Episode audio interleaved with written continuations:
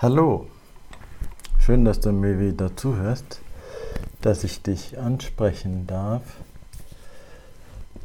Und zwar möchte ich über eine Vater-Sohn-Geschichte sprechen, von, natürlich von meinem Vater. Ich bin der Sohn. Und äh, ja, weil wir sind gerade auf der Autofahrt so ein paar Sachen durch den Kopf, Kopf gegangen und ich hatte das Gefühl, dass sich ein Kreis schließt. Mein Vater ist mit 66 gestorben, ich bin jetzt 67, habe ihn also in gewisser Weise überlebt. Und ja, ich möchte gleich mit dem Problem anfangen, mit dem unsere Vater-Sohn-Geschichte sozusagen begann. Äh, er war Offizier und ich war so 1968, 69, 70, 71. Da war ich äh, ja, Sozialist, Kommunist, Anarchist, äh, Hippie. Äh, auf jeden Fall, ähm, naja, nicht ganz. Aber ich war so in der Abiturphase und danach kam dann der Wehrdienst. Aber ich war eben Wehrdienstverweigerer und das war damals noch eine ziemlich aufregende Sache. Also konnte man sich nicht einfach äh, abmelden und sagen, ich, ich mache was anderes, sondern man musste seine Gründe genau darlegen. Das durften keine politischen Gründe sein, es mussten moralische sein. Also so eine Kommission die mich auch prompt in erster Instanz abgelehnt hat. Da musste ich also zum Militär in der Lüneburger Heide.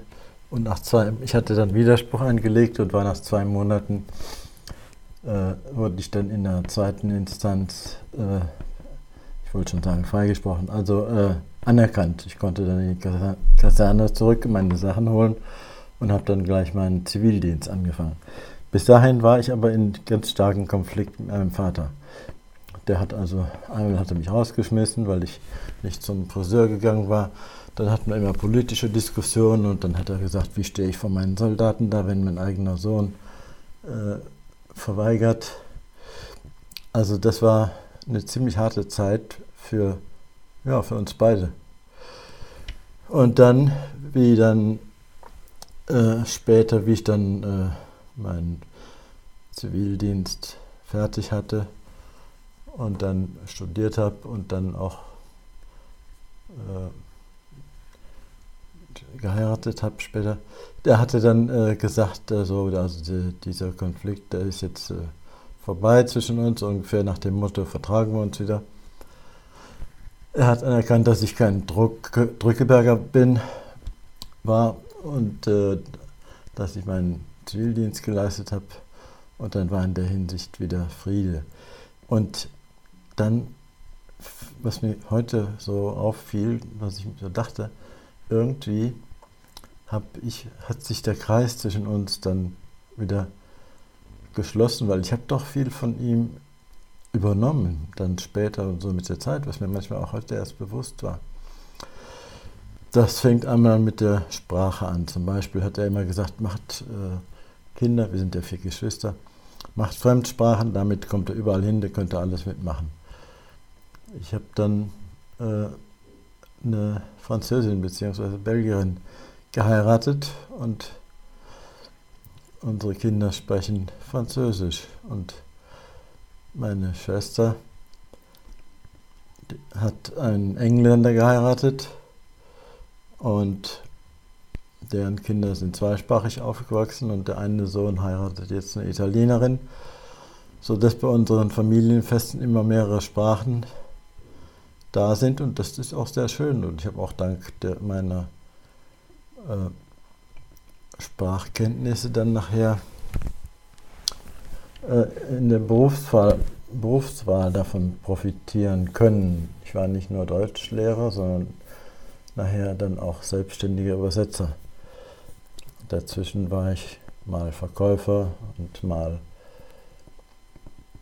ähm, Verkäufer und mal äh, Sprachlehrer. Das waren beides das waren beides Berufe, für die mein Vater nur Verachtung äh, hatte. Verkäufer. Ich habe gesagt, ich bin Verkaufsdirektor und er sagt, naja, Klinkenputzer.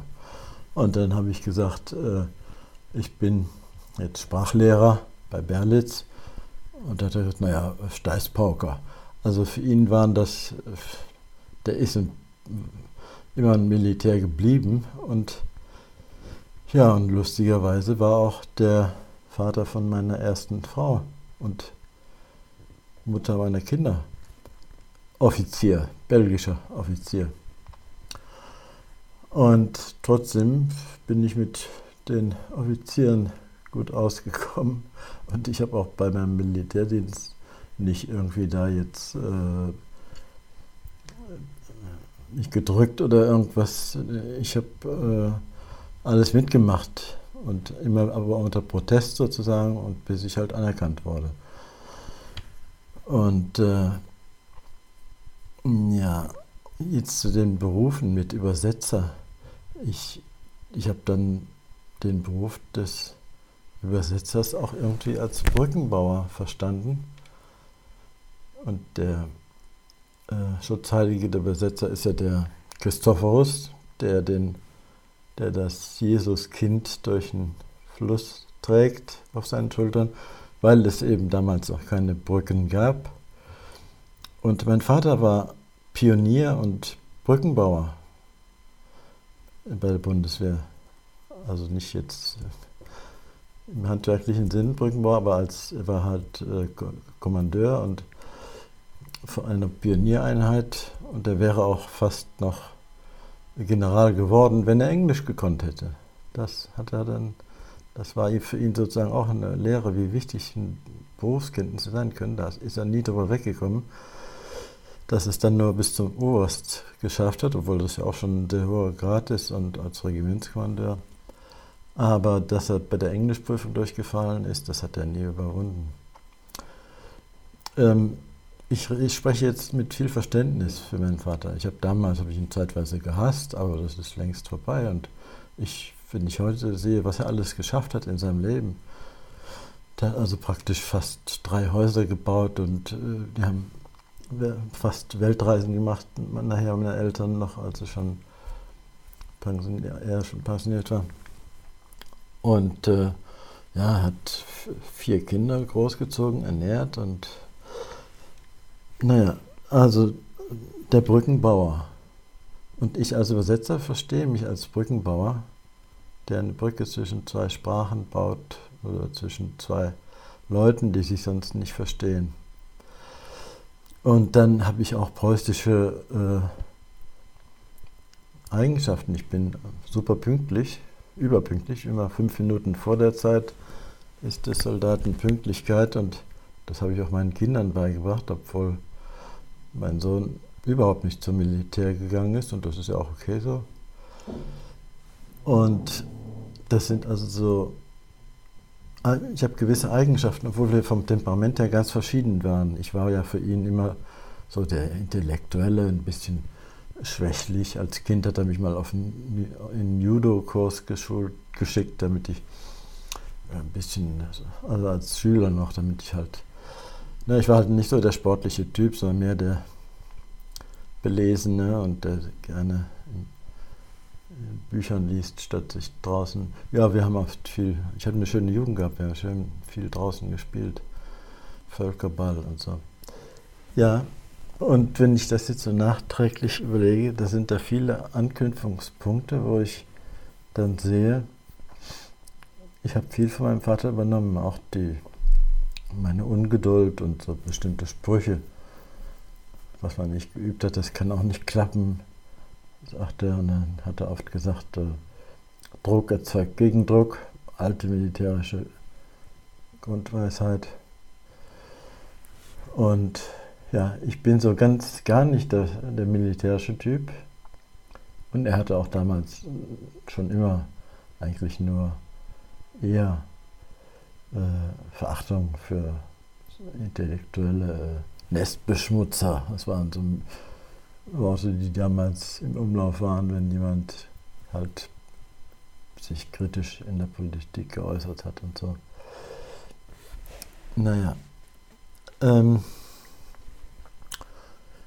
ja, ich glaube, das war jetzt. Ich hoffe, du bist nicht eingeschlafen. Das war jetzt eine rein familiengeschichtliche Sache und äh, da ist meinerseits kein, kein Groll mehr. Ich will auch nicht irgendwie alte Sachen aufwühlen, sondern ich empfinde im Gegenteil, dass man, ja, man wird ja mit dem Alter immer ein bisschen ruhiger und äh, na, äh, nachsichtiger und so. Und kommt das eine gewisse Altersweisheit. Und da denke ich manchmal oft, ja, das, ich denke dann oft, ja, der Vater hätte das jetzt das und das gesagt und so. Das sind Dinge, die mit meiner Mutter überhaupt nicht war. Mit der war ich völlig. Äh, ich bin also ganz nach der Mutter geschlagen. Die hat auch sich mehr für Sprache interessiert als für irgendwelche so. Äh, obwohl sie jetzt nicht eine, eine reine Intellektuelle war, aber sie war schon, hatte schon Abitur und studiert und und äh, die hat mich auch unterstützt, äh, ohne jetzt, äh, sie hatte natürlich immer die Schwierigkeit zwischen meinem Vater und mir ein bisschen zu lavieren. Und äh, das hat sie auch irgendwie gut hingekriegt, dass sie mich in bestimmten Fällen auch verteidigt hat und in anderen Fällen zu mir, mir beigebracht hat, wie man manche Sachen halt auch diplomatisch regeln kann, ohne dass man sich gleich gegenseitig die Köpfe einschlägt. Naja. Ähm, ja, das wollte ich jetzt doch mal gesagt haben. Jetzt sind es doch fast zehn Minuten geworden. Und ich hoffe, du bist noch nicht eingeschlafen. Das täte mir jetzt leid. Aber du hast ja vielleicht schon vorher die Stopptaste gedrückt und dann bist du ja sowieso schon raus. Nee, naja, ich rede jetzt Unsinn. Aber man muss ja nicht mehr alles so ernst nehmen, gell? Es hat mir Freude gemacht, mal wieder zu dir zu sprechen und ich weiß nicht genau, wer du bist, aber ich, ich sehe dich. Vielleicht. Ich weiß nicht, ob du es bist. Ich weiß nicht, wen ich jetzt genau sehe, aber ja, ich sehe vielleicht noch mehrere. Danke fürs Zuhören, gell? Und vielleicht bis zum nächsten Mal. Tschüss.